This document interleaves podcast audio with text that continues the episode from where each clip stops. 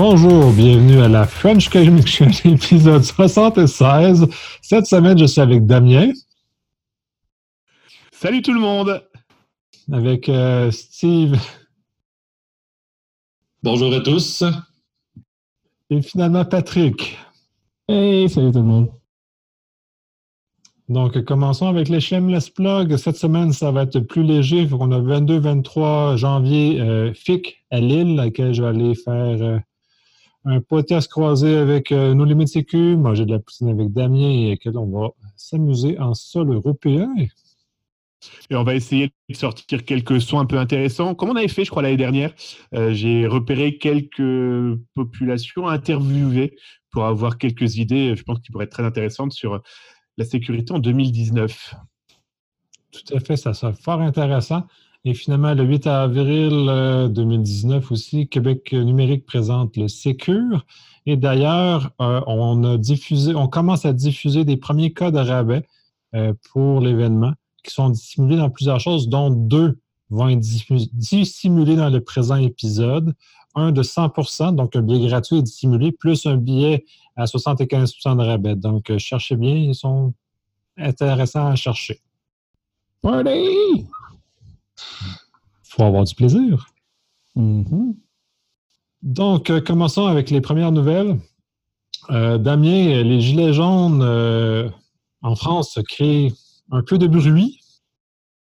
Oui, il faut savoir qu'ici en France, depuis quelques semaines maintenant, euh, il y a donc des manifestations dans les rues à Paris. Et la semaine dernière, alors en tout cas au moment où on enregistre, hein, donc ça veut dire euh, le week-end du 8 décembre, euh, des internautes se disant Anonymous ont décidé de se retrouver et de lancer une attaque ou en tout cas lancer des attaques contre des sites du gouvernement, etc.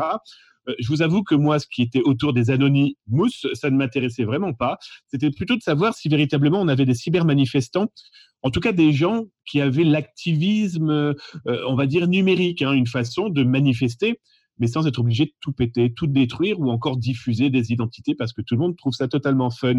Et donc, du coup, j'ai regardé ces gens, euh, je les ai suivis un petit peu sur les IRC, etc., etc. Et c'est avéré qu'à la fin, euh, si on avait effectivement deux, trois, je vais être très clair et très honnête avec vous, manipulateurs, euh, qui étaient clairement des anarchistes de canapé, hein, donc invitant toutes les populations pouvant venir sur ces lieux de discussion à attaquer sites de gouvernement, aussi des sites euh, de commerce hein, ou encore pétroliers, Total et compagnie. Même si je comprends l'idée de manifester, euh, eh bien, ils étaient surtout là pour manifester euh, leur envie que les autres attaquent pour eux. Et j'ai eu des preuves, hein, et plus que marquantes, c'est que sont apparus au fur et à mesure du 8 décembre, eh bien, trois, quatre internautes, de pirates informatiques, très clairement, qu'on connaît, hein, qu'on croise de temps en temps sur les internets, qui sont ce que moi j'appelle des opportunistes euh, des manifestations. Alors, euh, euh, deux, trois étaient brésiliens, il y avait un israélien, j'ai vu des Turcs et qui en fait sont apparus eh bien, comme neige en hiver. Voilà. ils ont vu que ça manifestait, ils ont commencé à attaquer. Ah mais alors, des attaques qui ont duré quoi? 3, 4 minutes? 5, 10 minutes grand maximum? Et puis les gars sont partis. Alors, je les ai suivis un petit peu, je regardais ce qu'ils racontaient. Et en fait, on a vraiment des opportunistes du DDoS. Hein. Les gars ont attaqué la France, mais en même temps, ils attaquaient le Pérou. Ils lançaient des attaques sur le Venezuela. Deux jours avant, ils avaient attaqué le Vatican. Il y en a même un qui avait lancé des attaques contre la CIA. Bref, voilà. en regardant comment ça se passe, on, montre facilement du doigt la Russie, les États-Unis. Non, non, hein, vous prenez 5-6 adolescents, vous leur donnez deux, trois choses dans les mains, et puis bah, il faut une manif. De la qualité euh, comme attaque. Mhm. Ben, c'est euh, la ben version virtuelle des agitateurs.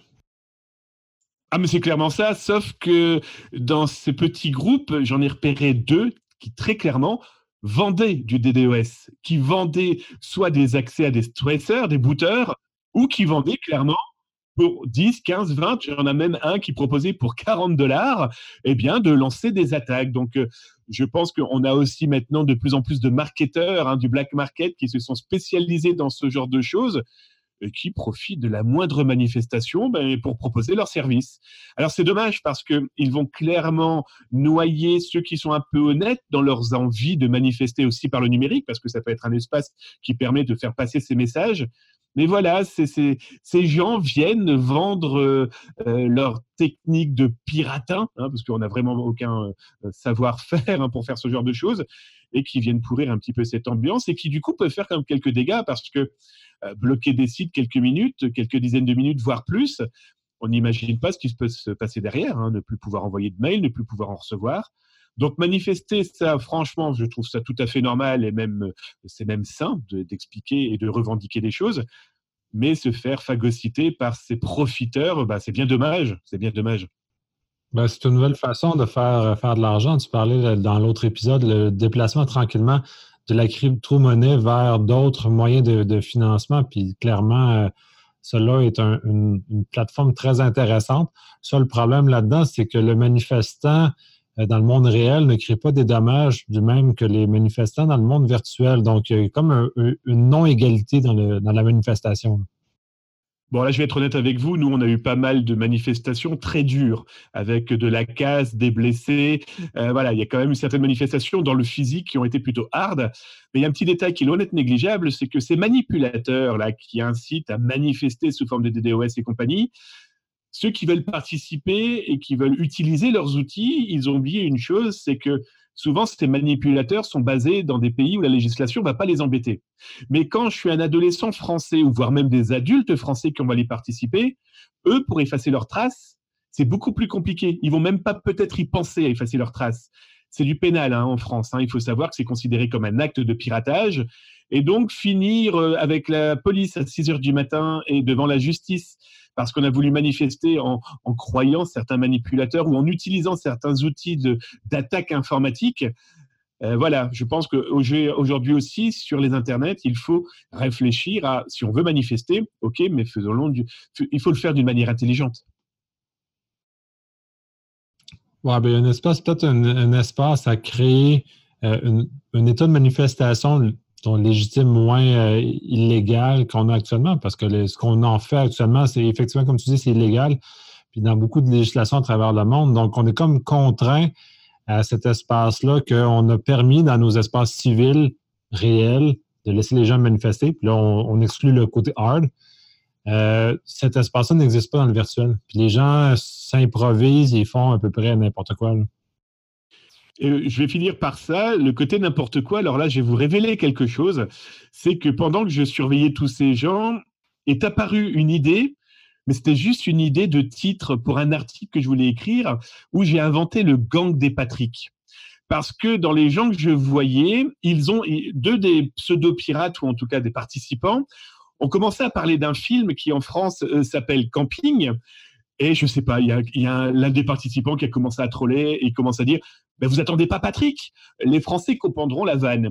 Et j'ai donc, euh, je me suis dit Tiens, je vais appeler ce gang le gang des Patrick parce que eux étaient justement contre ces gens qui voulaient détruire pour manifester. J'en écris un article et puis dedans, je mets donc il y avait un gang des Patrick qui n'était pas content pour vous montrer aussi un petit peu malheureusement l'intelligence de ces pseudo-pirates manipulateurs, c'est que à première vue, il... Bah oui, c'est ça. Alors désolé Patrick, donc le vrai Patrick, hein, notre Patrick à nous, Patrick Mathieu, québécois travaillant aux États-Unis, qui, je vous le jure, sur la tête de mes enfants, n'a strictement rien à voir avec tout ça. Et le pauvre a été cité dans un article parce que nous sommes amis, il s'appelle Patrick, et là, les maîtres du complot ont vu en moi donc un sbire de l'État, et Patrick Mathieu est un manipulateur. À vous, enfin voilà, c'est pour vous dire à quel mhm. niveau les gens agissent sans même réfléchir. Donc, donc voilà, je vous l'affirme là maintenant, je vous le dis, le gang des Patrick, c'était juste un truc qui m'a fait marrer parce que je voyais des gens parler de Patrick dans le film Camping. Donc non, il n'existe pas. Non, Patrick Mathieu n'a pas participé à des cyber-manifestations contre les, les Anonymous. Et puis moi non plus, les gars. Nous, on a simplement regardé vos délires. Nous, notre, gros gang, c'est de la poutine pas mal. c'est ça. Nous, on est juste capable éventuellement de vous donner une crise de foi à coup de poutine et à coup de bière. C'est tout ce que je peux vous dire. Ouh. Et on va profiter de, ça pour justement changer de nouvelle sur le fait qu'il y a eu piratage d'une base de données du ministère de l'Europe. Oui, alors ça s'est passé chez nous en France, là, il y a quelques jours, donc. Euh, c'est le ministère de l'Europe et des Affaires étrangères qui, à mon sens, a eu un problème de communication. Je m'explique. On reçoit plusieurs euh, centaines, milliers de Français, on n'a pas vraiment le chiffre.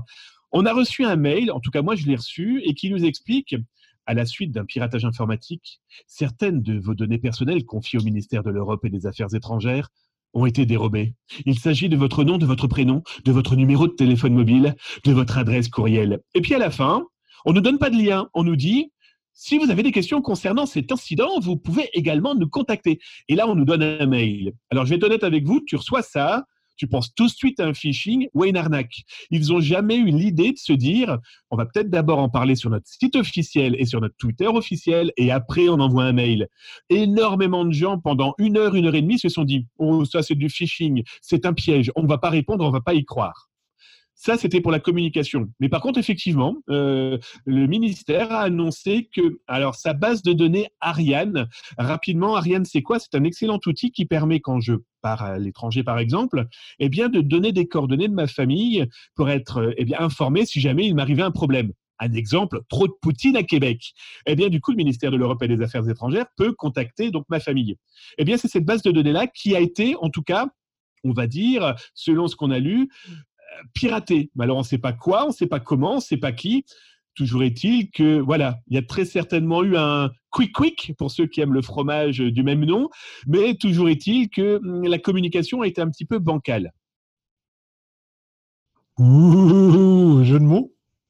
oui, je t'en apporté du fromage euh, Quick Quick et euh, oui, c'est effectivement une belle référence à ton patrimoine.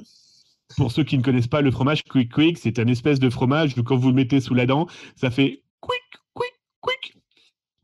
Et je l'ai bien le fromage quand même. Hein. C'est pas mal ça, pas mal, pas mal. C'est assez bon, oui. Puis finalement, ta troisième nouvelle, c'est trois Espagnols administrateurs néo-nazis. Oui, alors ça s'est passé euh, il y a quelques jours. Et, en gros, c'est l'un des plus gros sites néo-nazis du monde très clairement, qui est dans le collimateur d'Interpol, d'Europol et de plusieurs polices du monde. Et, ben, trois de ces administrateurs ont été arrêtés. Alors, il faut savoir que ces trois administrateurs qui s'occupaient de la branche espagnole de ce site néo-nazi qui compte un peu plus de, euh, de 50 000 abonnés. Et donc, eh bien, Europol, Interpol, plus la police espagnole et la police suisse ont arrêté donc ces trois personnes à Barcelone, Tarragone et à Saragosse c'est intéressant de voir que on parle souvent des autorités s'occupant euh, de sites divers et variés, mais on n'en parle pas trop de ces sites euh, néo-nazis avec des propos et des relents euh, négationnistes des plus déplorables, soyons très clairs. Bah, ça prouve aussi que les autorités sont capables de les remonter. Le site en lui-même n'est pas arrêté. Hein, c'est voilà, c'est trois de ses membres. c'est intéressant de voir que ça enquête de partout et que tous ces gens qui pensent être en tout cas cachés dans le, dark web, le darknet, hein, vous savez, ce truc qui fait peur mais qui ne devrait pas. Euh, bon, ben voilà, euh, quand les autorités s'y mettent, on, voit que ça peut frapper partout et fort. Mais je le répète, le dark web, le darknet, c'est pas dangereux. Mais ça, c'est euh, effectivement, c'était très important que les gens sachent qu'effectivement, on n'est pas si anonyme que ça sur Internet et même dans le dark web. Donc, c'est quand même euh, c'est quand même important que ça, circule puis que ça, devienne un effet dissuasif aux gens pour euh, qu'ils arrêtent de croire que puis d'agir en toute impunité dans ces environnements-là. Et surtout, ces environnements-là, on oublie, sont particulièrement nombreux à créer du fake news, de la fausse information que tout le monde, plus petit comme les plus grands, euh, vont répercuter. Et donc, du coup, euh, bah, malheureusement, ces gens sont prêts à tout et à n'importe quoi pour diffuser leur propagande ou en tout cas leur, euh, bah, leur vision du monde qui est quand même déplorable à mon sens et qui fait quand même très peur quand on voit ce qu'ils peuvent diffuser. donc voilà, donc les autorités ont frappé un grand coup sur ce cas-là, mais il y en a encore beaucoup d'autres. Hein. J'ai hâte de voir si les personnes qui ont arrêté vont parler et peut-être euh, obtenir d'autres informations sur d'autres personnes ou euh, toujours le, concept qui, existe, qui vont devenir soit des taupes ou euh, un, moyen de rentrer dans le forum et autres. Il y a eu beaucoup de ça utilisé avec le FBI et les réseaux de cartes de crédit qui vont utiliser quelqu'un pour entrer dedans. On l'a vu avec LOLSEC et whatever. Yes. À voir si ça va arriver encore. C'est bien, Damien, de parler micro fermé. Donc voilà, juste, juste une parole? C'est facile de se moquer. Non, comme je disais, bah, c'était mes, dernières, actualités euh, de 2018. Et bah, en 2019, j'espère qu'il y en aura encore autant parce que cette année, on a été franchement gâtés. Non, on sait ce qui s'est passé cette année. On est rendu sécuritaire. Puis une nouvelle l'année prochaine, c'est bien. On sera tous sauvés. comme ça chaque année de toute façon. Mais de toute façon, pour euh, nos auditeurs, on va faire un épisode recap de 2018 sur lequel on va parler des moments forts ou peut-être moins forts de 2018 en sécurité. Ça va être un podcast de 6 heures. On vous prévient tout de suite. Ah, ça ne peut être pas si long que le podcast qui a eu lieu au Hackfest. Ah, je suis sûr qu'avec un petit peu de poutine et un petit peu de bière, on va être capable de tenir la nuit. Beaucoup. moins de vous en tout cas. Euh, passons à la nouvelle suivante. Euh, cette semaine, le René a fait les manchettes. Moi, je vais m'exclure la conversation parce que je suis en conflit d'intérêt. Je vais laisser Patrick euh, en discuter. Yes, en fait, je ne vais pas faire un, gros cas avec celle-là. On va sûrement en reparler dans les prochains épisodes et autres.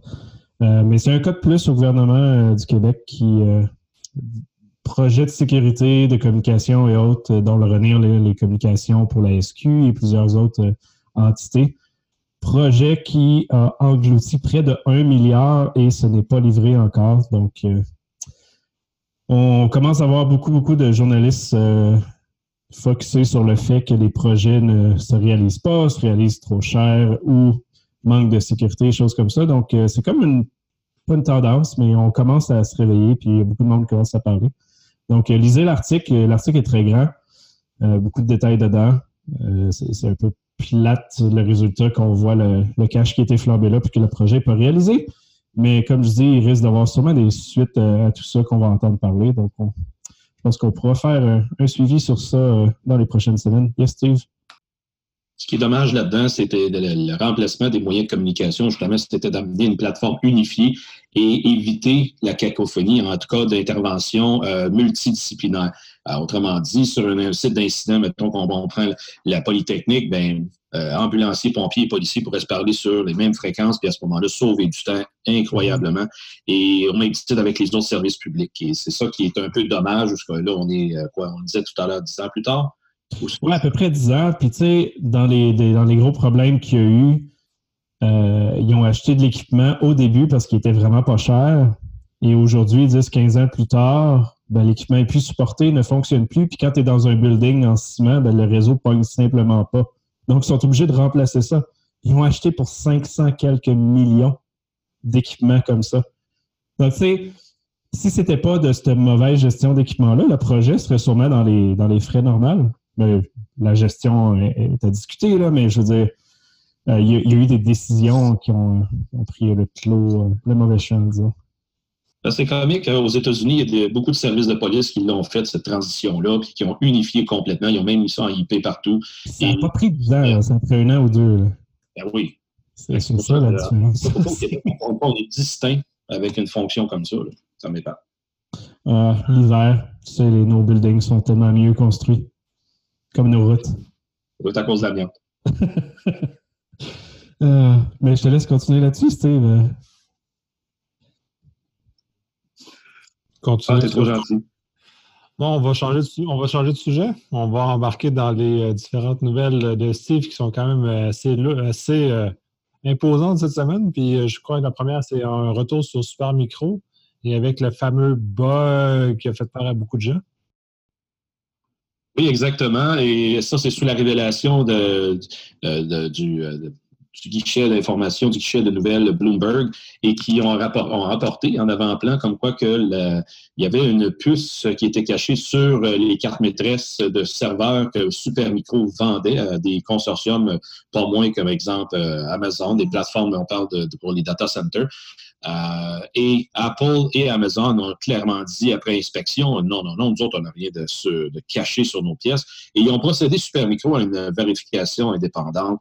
Et ça a révélé que euh, cette vérification-là comme attendu, il n'y avait pas de puce présente, euh, en tout cas de puce mystère en dehors du design du, de Super Micro. Ce qui laisse encore une fois la place à euh, Super Micro, euh, c'est-à-dire Bloomberg, qui n'a toujours pas révélé ses sources, ces fameuses sources anonymes qui ont, euh, qui ont révélé cette controverse. Et c'est juste surprenant, encore une fois, qu'une une grosse nouvelle, c'est quand même très important. Super Micro, elle a quand même mangé une claque sur, sur la bourse. Mais en même temps, ça l'a quand même, je suis content que ça se, ça se soit produit parce que ça l'a amené des vérifications supplémentaires parce que le concept est toujours possible.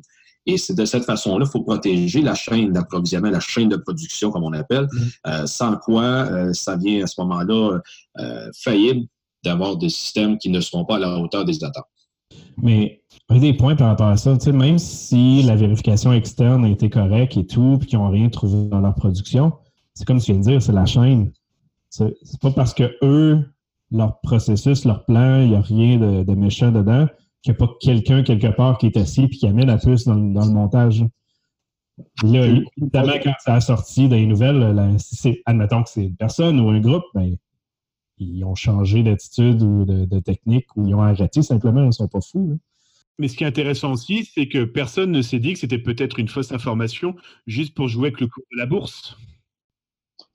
Oui, ben, ça, ça, a été invoqué, euh, tu disais. Mm-hmm ça peut être super efficace. Hein. On réussit à, infiltrer euh, une agence de presse mondialement connue.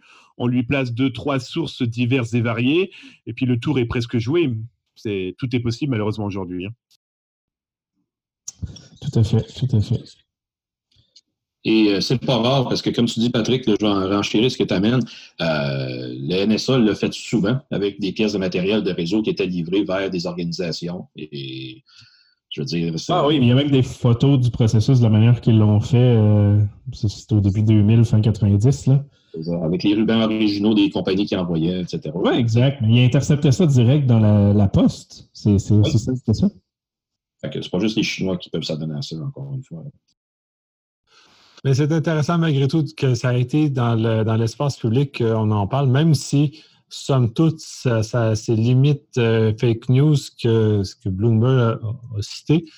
Ça a quand même ramené, puis ça a obligé des experts de chaîne d'approvisionnement d'expliquer dans des articles le fonctionnement et l'énorme complexité de faire ce qui a été dit dans ce cas spécifique-là. Et c'est très intéressant parce que, un, ça vient démontrer un mythe, mais en même temps, ça vient de montrer que c'est quand même malgré tout possible. Fait qu'on est c'est intéressant, puis ça va cheminer dans la tête des hauts gestionnaires des différentes grandes compagnies pour justement arriver au fait que maintenant, on va traiter les chaînes d'approvisionnement avec tout le sérieux qu'on doit le faire aussi. Exactement, appliquer la sécurité de bout en bout et non pas juste euh, à l'application à la fin. Tout à fait. Et passons à ta seconde nouvelle qui est euh, les Chinois.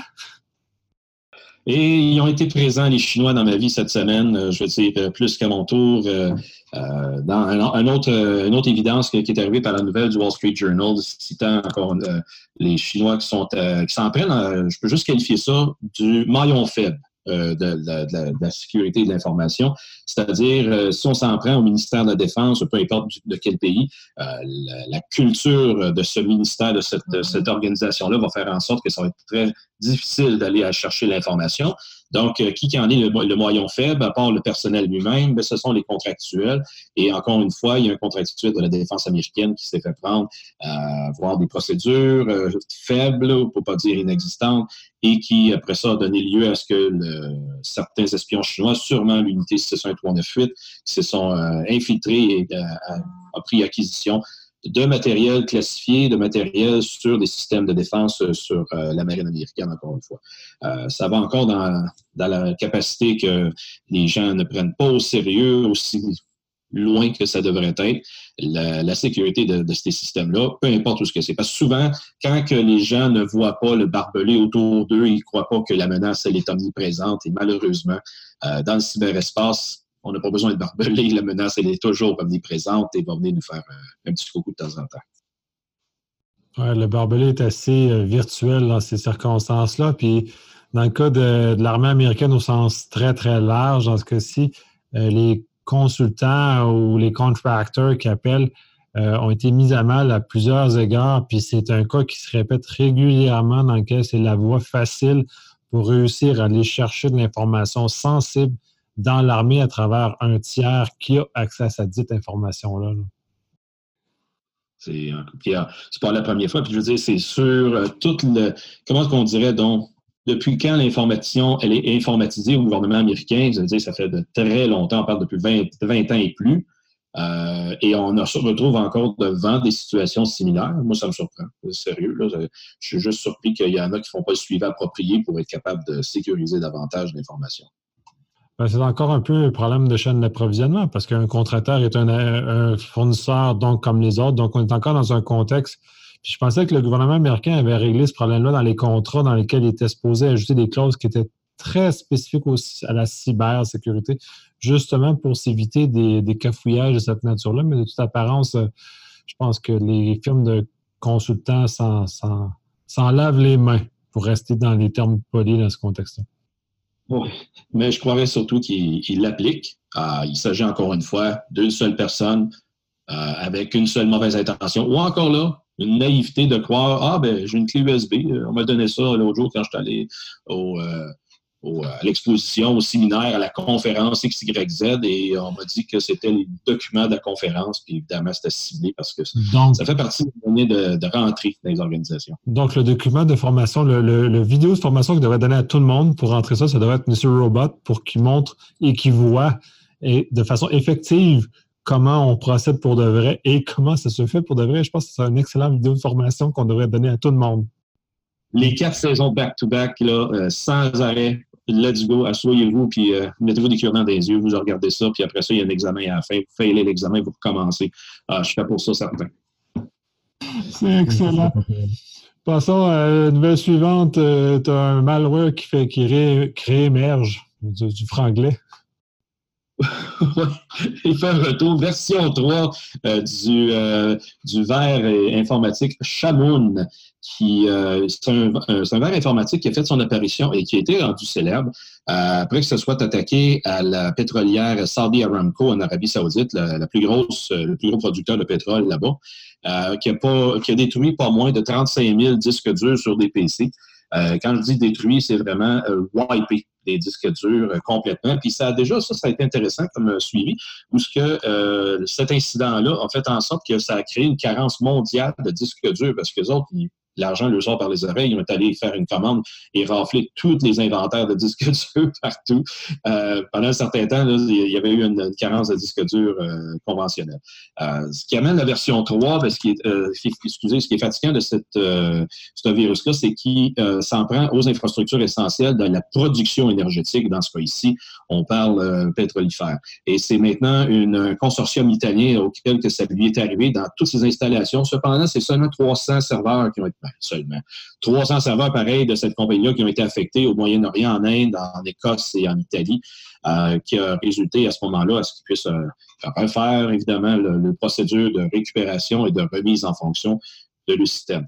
Euh, quand on s'attaque, dire, à des infrastructures essentielles telles que la production énergétique, là, je veux dire, c'est pas de, des, petites situations parce que ça peut engendrer encore là, quand on parlait tantôt d'année justement de variations sur la bourse, euh, ça peut peut-être même influencer le montant euh, du prix de baril de pétrole par rapport à sa disponibilité suite à un incident similaire. Et c'est tous nous autres qui vont, qui vont récolter, encore une fois, parce qu'on sait très bien, à la pompe, ça prend des fois des, des raisons loufoques. Ça, ça me une raison qui serait réelle pour qu'il puisse se donner la légitimité de remonter le prix, du, prix de l'essence encore une fois. Mais d'après vous, qui peut être derrière? Parce qu'on parle de la Chine, on parle de la Russie, mais on parle peu de l'Iran. Voilà, c'est l'Iran qui est derrière ces virus-là, ça a été confirmé. Euh, parce qu'ils ont une influence évidemment sur le Moyen-Orient. Ils veulent bien que l'Arabie Saoudite, eux autres, ils seraient euh, net sec à terre et l'Iran deviendrait à ce moment-là le producteur principal pour ce coin du monde. -là. Tiens, en parlant de l'Iran, c'est une société britannique il y a quelques jours, si je me souviens bien, c'est la société CERTFA qui a parlé d'un groupe de pirates qui s'appelle Charming Kitten, qui aurait lancé aussi, qui aurait lancé aussi une attaque, alors cette fois-ci de spear phishing. Et en fait, ils, ont découvert l'attaque. Pourquoi? Parce que les pirates auraient oublié de fermer l'un de leurs serveurs. ils se sont attaqués à plusieurs administrations américaines. à première vue, c'était pour leur taper sur les doigts suite aux décisions que Washington avait pu prendre justement sur le nucléaire.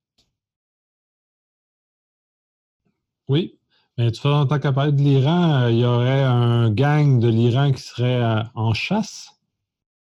Ah, je vais être très clair avec vous. Hein. En, Iran, euh, j'ai moi en main, enfin en main, c'est une façon de parler, j'ai réussi à intégrer deux forums où les gars, euh, bon, j'ai pas l'impression qu'ils soient techniquement très très forts, mais par contre, ils sont très très motivés. Et euh, ça diffuse, ça diffuse de la faille, ça diffuse des, cibles. Alors, euh, pour le moment, moi, j'ai l'impression que c'est des étudiants. Euh, rien n'empêche de penser, bien sûr, que dedans, l'étatique et le religieux, qui a un énorme pas, hein, c'est assez impressionnant à voir et à lire et surtout à traduire parce que je ne comprends pas tout. Mais oui, oui, ils ont en tout cas, à première vue, de la motivation et de jeunes populations prêtes à en découdre sur le web, hein, ça c'est sûr. Et c'est un point important. C'est Charming Kitten, euh, en fait, juste pour reprendre la prononciation, que là, j'essaie de trouver comment c'était qui. Je vais, je vais mettre le lien officiel, là, c'est le, le CERT. Oui, mais c'est le blog. Oui, exact, le blog. Et euh, super intéressant. Allez lire ça. Ça montre toutes les attaques qui bypassent les euh, deuxièmes facteurs d'authentification et autres. Euh, ce qui est cool, c'est que c'est pas mal ça ma job ces temps-ci. Fait que ça me rejoint pas mal, mais ça, c'est au niveau state sponsored. Donc, c'est vraiment dans le wild que le monde font vraiment de la bypass de tout effet pour faire du spear phishing. Ce qui est assez incroyable parce que dans les pentests réguliers ou dans les petites attaques bidons, on n'en voit pas de ça. C'est quand même solide. Mais le lien que je voulais faire, c'est que Steve avait une nouvelle avec le fait que l'Iran est à la chasse aux, euh, aux concepteurs de Nuke. Oui, ils s'en prennent euh, tout simplement aux, développeurs, euh, tous les, scientifiques du monde qui, euh, encore une fois, ça, ça, on peut faire facilement aussi le lien avec l'histoire de Huawei, de Mme Ming s'est fait arrêter à Vancouver parce que ça, ça relève d'une situation où elle a vendu du matériel prohibé selon un embargo américain. On parle de, de pièces électroniques, de routeurs switch etc., pour créer euh, un système informatique quand même performant, un réseau. HP, euh, vendu en 2012 sous Skycom. Skycom est une compagnie euh, subordonnée à Huawei, dont Mme Ming faisait partie du conseil d'administration. six ans plus tard, c'est là que ça amenait à son arrestation et était en mesure, était sur le point d'être déporté aux États-Unis. Tout ça pour dire que justement, l'Iran est encore une fois isolé de par tout bord, tout côté, mais ils veulent pareil s'assurer de garder une certaine force de, d'influence dans le Moyen-Orient. Je veux dire, euh, les premiers de l'Iran, ça demeure toujours l'Israël. Euh, les Américains sont pas loin en arrière, évidemment, mais il reste toujours bien qu'ils ont tout à perdre, c'est-à-dire ils ont tout à gagner parce que tout est, tout est, tout est sur la table. Et il faut qu'ils renouvellent aussi le, côté scientifique, parce qu'il y a eu quand même quelques-uns qui ont disparu, des, chercheurs de pointe avec le temps, et il faut qu'ils recyclent euh, ce savoir et pour être en mesure d'aller chercher encore là un avantage euh, qui va les permettre d'être, euh, si on peut dire, respectés dans le Moyen-Orient, parce que sinon, c'est certain, il y en a d'autres qui attendent pour les remplacer sur, le marché. Oui. Et passons à la nouvelle suivante, le Seedworm, qui est un, quand même un groupe de cyberespionnage, comme des techniques nouvelles. Et que, pour dire aussi que ça ne se promène pas juste au Moyen-Orient. Je veux dire, l'Amérique du Sud n'y échappe pas à ces genres d'intrusion et d'exploitation d'informations. Euh, dans ce cas ici, c'est euh, sur euh, des ordinateurs du gouvernement brésilien, d'une ambassade, et qui a utilisé, donc, ben, c'est le, groupe de, de, APT 28 qui est à l'arrière de cette incursion-là. Et toujours, lorsqu'il y a des incursions dans les environnements diplomatiques, euh, ça veut dire qu'ils sont intéressés donc pas juste savoir euh, qui parle avec qui, mais bien euh, des relations stratégiques. Et en PT 28, là, je veux dire, c'est le, le cyber-espionnage par le, ministère russe souvent qui est à l'arrière de ça. ces groupes-là, je veux dire, on l'a vu à travers le temps, ça, comment je dirais, donc ça se propage, c'est des, compagnies, encore, une fois, dans ce cas-ci, c'est FireEye, si mon souvenir est bon, qui avait attribué cette identité-là à, ce groupe de hackers qui, eux, vont euh, miner vraiment l'information à partir d'environnements, euh, je voudrais dire, politiques pour être en mesure de déterminer beaucoup d'informations à caractère pour des stratégies, donc de stratégiques. Euh, quand on dit ça, ça veut dire qu'ils euh, sont en mesure, de, un peu comme les Chinois ont fait envers le Dalai Lama, euh, pour être en mesure d'aller comprendre un peu les intentions, où ce qui s'en va, qu'est-ce qu'il va faire dans les prochains mois, les prochaines années. c'est de cette façon-là, aujourd'hui, qu'ils peuvent aller se prémunir, au lieu d'envoyer des agents physiques sur place, ils vont prendre des moyens informatiques pour être capables de s'approprier de cette information-là. On ne parle pas beaucoup de l'Amérique du Sud, mais ils ont de sacrés nids de pirates informatiques. Au moment où je vous parle, euh, la Banque du Bahamas vient de se prendre quand même 48 heures de DDoS euh, lancées par de jeunes pirates. On a eu aussi la préfecture de Sao João et de Rio Grande au Brésil qui s'est retrouvée avec ses bases de données des municipalités euh, en fuite. on n'y parle pas beaucoup hein, de ces jeunes ou moins jeunes pirates d'Amérique du Sud mais il faut clairement pas les oublier parce que eux ont besoin d'argent et ils sont prêts à accepter n'importe quel contrat. Comme les anciens pays du bloc de l'Est, euh, c'est souvent le déterminant qui fait en sorte qu'on retrouve souvent le nom de la Russie en avant-plan, le nom euh, de, tous ces pays euh, baltiques, l'Ukraine aussi toujours dans l'avant-plan là-dedans. Et il y a un autre joueur qui s'en vient progressivement sur le même, dans le même genre d'idée, Damien, ça va être le Vietnam qui a lancé son nouveau téléphone cellulaire. Et donc, le Vietnam, j'ai pu voir de mes yeux en Haïti, ils, installent l'infrastructure. je veux dire, il n'y a pas juste Huawei, Ericsson, Nokia. ils mettent sur la, présentement sur la carte avec une certaine technologie.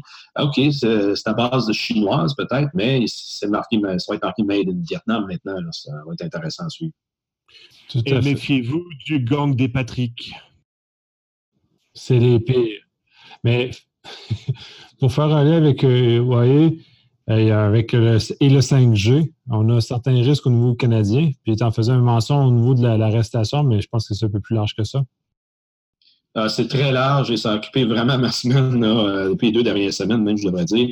Euh, l'idée, encore une fois, c'est qu'il y a une opposition à l'idéologie politique, qu'on devrait toujours garder les bonnes relations entre la Chine et le Canada, ça c'est certain, mais là, le Canada est en, comme on dit en anglais, Canada is between a, hard, a rock and a hard place. Autrement dit, on est entre l'écorce et l'arbre. Euh, dans l'arrestation de Mme May. Euh, ce qui nous amène au problème technologique. Euh, quand on dit un problème, c'est que présentement, la, discussion tourne alentour du fait que l'Australie, la Nouvelle-Zélande, les États-Unis et même le Japon ont dit non à la technologie 5G parrainée par le Japon, excusez, par la Chine, je me reprends, la Chine. 2020 est l'année qui cible pour être capable de déployer ça partout dans le monde. L'avantage, évidemment, d'avoir du 5G, c'est l'évolution technologique, c'est une vitesse de transfert de, 50 à 100 fois plus rapide que ce qu'on a présentement en 4G LTE. Et ça se voudra d'être le réseau des réseaux, euh, encore là, basé sans fil, pour relier n'importe quoi qui, transige dans le public. Euh, le pourquoi du Canada qui devrait s'en retirer, mais avec le temps, euh, la Chine a toujours été s'est comme étant non fiable pour livrer ce qui, encore là, promettent de dire qu'ils ne feront pas. C'est-à-dire, ils promettent toujours de ne pas s'attaquer au vol de propriété intellectuelle, alors que ça a toujours été pris. quand on dit ça a été pris, on peut ramener ça l'histoire qu'on a eue avec euh, Norton, qui a donné lieu à sa belle fin. On peut donner suite aussi euh, vol de propriété intellectuelle avec euh, le CNRC. Alors, donc, c'est dans ces, des, contextes comme ça où il y a eu des, des révélations, pas des révélations, mais plutôt une entente avec la Chine et le Canada il y a deux ans de cesser toute opération offensive de vol d'information et euh, ce qui donne lieu à ce moment-là, la Chine, on s'attend à ce qu'ils respectent le, le parole, mais de, toute évidence, l'histoire nous a démontré que non. Donc, tous les, euh, ben, les trois anciens directeurs du SCRS, dont l'actuel, M. Vigneault, ont clairement statué comme quoi que le Canada ne devrait pas s'embarquer. Maintenant, euh, il n'y a qu'un pouvoir de recommandation et après coup, euh, reste au pouvoir politique de pouvoir en décider. Donc, euh, le CST, euh, à ce moment-là, qui était Scott Jones, qui est maintenant le directeur du Centre de, cybersécurité du Canada, ont fait des évaluations techniques et eux ont dit, ont déclaré qu'ils n'ont pas trouvé de backdoor par rapport à ça. Ils n'ont pas trouvé de, de, de trucs comme rapportés et anticipés par vous, par moi, par tout le monde, disant que la Chine pourrait profiter d'une faille ou plutôt de backdoor dans les systèmes et être capable d'exploiter l'information en tout lieu, en tout temps, comme bon le semble. mais il reste pareil que lorsqu'on installe un système et que le fabricant a accès de l'appareil d'exploitation jusqu'à l'infrastructure, il a toujours bien euh, pleine connaissance de toutes les composantes dans, dans tout l'écosystème, si on peut appeler ça comme ça. Il n'y avait pas aussi le fait que la compagnie, faut que tu utilises leur hardware? Y avait-tu un concept de ça un peu? Pas mon souvenir, ben, le hardware, c'est, oui, c'est unifié. Tu as raison là-dessus, Patrick, c'est unifié dans le sens que switch, router, antenne, euh, c'est un package, comme on dit. Tu ne peux pas avoir une seule composante d'un ou de l'autre. Euh, le téléphone, par contre, ça, c'est, ça, c'est une autre histoire. dire, il y a déjà des téléphones Huawei qui circulent partout, ça, c'est vrai. Euh, mais dans l'infrastructure, là-dessus, c'est vraiment un tout pour tout. Mais ce point-là est dans l'ensemble très complexe, puis un peu comme on a vu avec Super Micro, cette espèce d'infiltration-là, dans lequel on nous fait peur de, style euh, sci-fi. Euh, ils, vont prendre, ils vont contrôler les antennes, votre méchant ça. Puis j'ai même l'impression à ce point-là qu'on est en train de nous, faire regarder à gauche quelque chose se passe à droite, puis on est en train de se faire voler notre portefeuille sans s'en rendre compte. Là-dessus, c'est pas fou comme appréciation, c'est vrai. Mais euh, je vais vous transférer, messieurs. il y a eu d'ailleurs cette semaine au grand reportage à Radio-Canada la rediffusion d'un documentaire qui s'appelle La Chine, le dragon à mille têtes. Et c'est un documentaire qui explique comment est-ce que la Chine a comblé son déficit industriel et de recherche et développement par l'espionnage industriel, dont euh, la fameuse unité euh, 61398, qui est sa spécialité, elle, de s'infiltrer dans les réseaux informatiques et après ça, en prendre, euh, envoler la propriété intellectuelle? Je vais vous transférer ça sur euh, Mais tout ça, ça dit dans, le fond que présentement, la Chine a une grande capacité cyber, elle est capable d'aller faire quoi que ce soit, quand ils veulent, où ce qu'ils veulent. Euh, c'est là que moi, je veux pas. Euh, il manque un élément pour euh, certifier qu'est-ce que je veux, dire par rapport à la position de la Chine là-dessus, mais toujours bien qu'ils ont cet avantage présentement. Même au-delà du fait qu'une capacité cyber qui est de toute apparence supérieure à, bien, à bien des gens, je crois qu'en tant qu'Occidentaux, notre problème principal, c'est qu'on sous-estime la capacité réelle de la Chine et même au-delà du cyber, c'est un peuple très brillant qui nous a toujours montré à quel point on, puis ils jouent, ils downplay beaucoup leur intelligence, leur capacité, et ce qui nous fait souvent croire qu'on est meilleur qu'eux. Et dès lors, dès qu'on croit qu'on est meilleur qu'eux, on vient de perdre la game parce que euh, ils, ont, toute capacité de nous faire avaler à peu près n'importe quoi après. Donc, cette façon-là, un peu euh, gamine de regarder les relations internationales, joue contre nous en tant qu'Occidentaux en général. Et les relations géopolitiques de, est beaucoup plus complexe et beaucoup plus raffiné qu'on aimerait bien euh, le voir et que ce qui nous est transmis à l'heure actuelle par nos médias, c'est ça. C'est là. Ça prend, en compte tout le concept de l'immobilier, des, achats qu'ils font dans tous les pays, qui possèdent la moitié de Montréal, Toronto, Boston, New York et autres. Tu sais, le, dragon à mille pattes, ça, ça, ça en est une il y en a sur tous les points qui, euh, qui transigent, euh, autant politique que monétaire et euh, la bourse, whatever ce qu'on veut. Et qui ont commencé là-dessus, où que, quand il y a eu les détournements de BGP récemment, c'est là que ça a été illustré davantage, parce qu'il y avait beaucoup d'ISP aux États-Unis qui sont Chinese owned, autrement dit propriété de, euh, de compagnies chinoises et c'est là qu'ils ont commencé à faire de l'injection de route et faire rediriger le trafic. On parlait une première fois du, de 15% du trafic Internet qui avait été déjà redirigé euh, et d'autres situations qu'on pourrait jaser, même qu'on a couvert, je crois, dans d'autres euh, podcasts. mais c'est ça que ça démontre justement où ce que puis c'est ce que je voulais rajouter, Patrick, là, c'est que la, la Chine, lorsqu'elle travaille un plan, une idée, c'est sûr plusieurs années. Ce n'est pas un plan immédiat où que un claquement de doigts et ça se produit.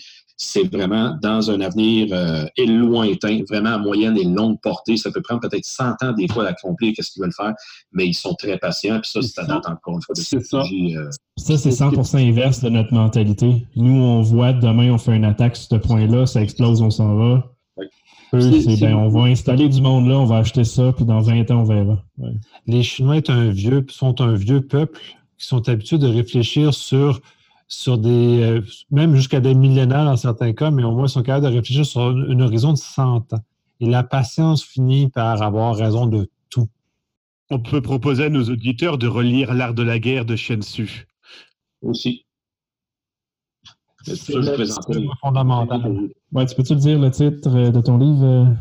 C'est un vieux livre des années 90 qui s'appelle The Coming War, The Coming Conflict with China. Euh, on ne parle même pas de technologie encore dans ce livre-là, je veux dire, au moment où ça a été écrit, mais ça décrit très bien la philosophie euh, qu'on s'échange le présentement sur comment est-ce que la Chine va s'y prendre, surtout envers l'Occident. Euh, oui, il y a une bataille réelle, euh, c'est vraiment une bataille de dominance. Et oui, euh, il reste présentement, euh, encore une fois, les Américains qui s'interposent. les Russes aussi ont commencé à signifier que de temps en temps, ils ont des conflits aussi avec la Chine sur quelques idées. Pas autant envers les Américains, mais c'est là pareil. puis en plus, les, Russes sont avec les Chinois, ils ont, des, frontières communes, ce qui fait en sorte que c'est. Ils ont des chicanes armées avec la Chine. Oui, oui, exactement c'est là que c'est pas juste c'est un, problème qui peut dérouter, euh, comme tu disais tantôt, euh, Nicolas, euh, pendant qu'il se passe quelque chose au Moyen-Orient, je veux, pas, ça peut se, dénouer de l'autre côté. Il ne faut pas sous-estimer le, dragon chinois parce qu'il est très brillant.